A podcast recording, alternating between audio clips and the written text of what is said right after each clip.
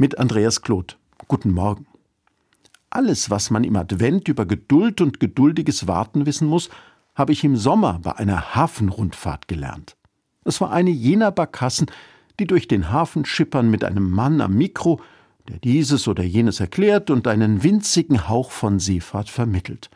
Nur war die Barkasse noch nicht voll besetzt und schließlich wollen ja auch die Betriebskosten gedeckt sein. Deshalb stand der Kapitän noch vor seinem Schiffchen an Land und hat in ein Megafon gerufen Wer will noch mit zur großen Hafenrundfahrt? Wir fahren auch gleich ab. Das war es ja, was wir, die wir mit Ticket schon an Bord waren, wollten, dass es gleich losgeht. Aber der Kapitän hat nicht nur einmal gerufen, sondern immer wieder und wieder, alle 30 Sekunden, Wer will noch mit zur großen Hafenrundfahrt? Wir fahren auch gleich ab. Na, haben wir uns zwischendurch immer wieder einmal gedacht, jetzt könnte es doch eigentlich losgehen, wir warten ja schon eine ganze Weile auf die angeblich unmittelbar bevorstehende Abfahrt.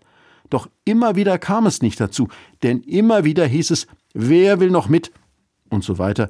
Den Text kennen Sie ja inzwischen. Das Verrückte in dieser Situation, keiner wurde böse, weil sich die Abfahrt verzögert hat. Wir alle haben mit dem Kapitän gefühlt, der noch Touristen für die Hafenrundfahrt an Bord locken wollte. Und tatsächlich haben wir geduldig gewartet und waren neugierig, was noch geschehen muss, bis wir dann auch wirklich gleich abfahren.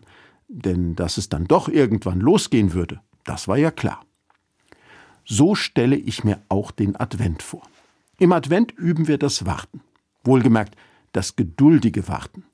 Ohne dass einer ausrastet, weil es alles etwas länger dauert. Wir warten auf die Geburt des Jesuskindes. Dahin will Gott uns mitnehmen. Wir haben schon längst in seinem Kahn Platz genommen. Warum es nicht schon längst losgegangen ist? Gott schaut nur noch mal, ob nicht doch noch einer mitfahren möchte. Andreas Kloth aus Mainz von der Evangelischen Kirche.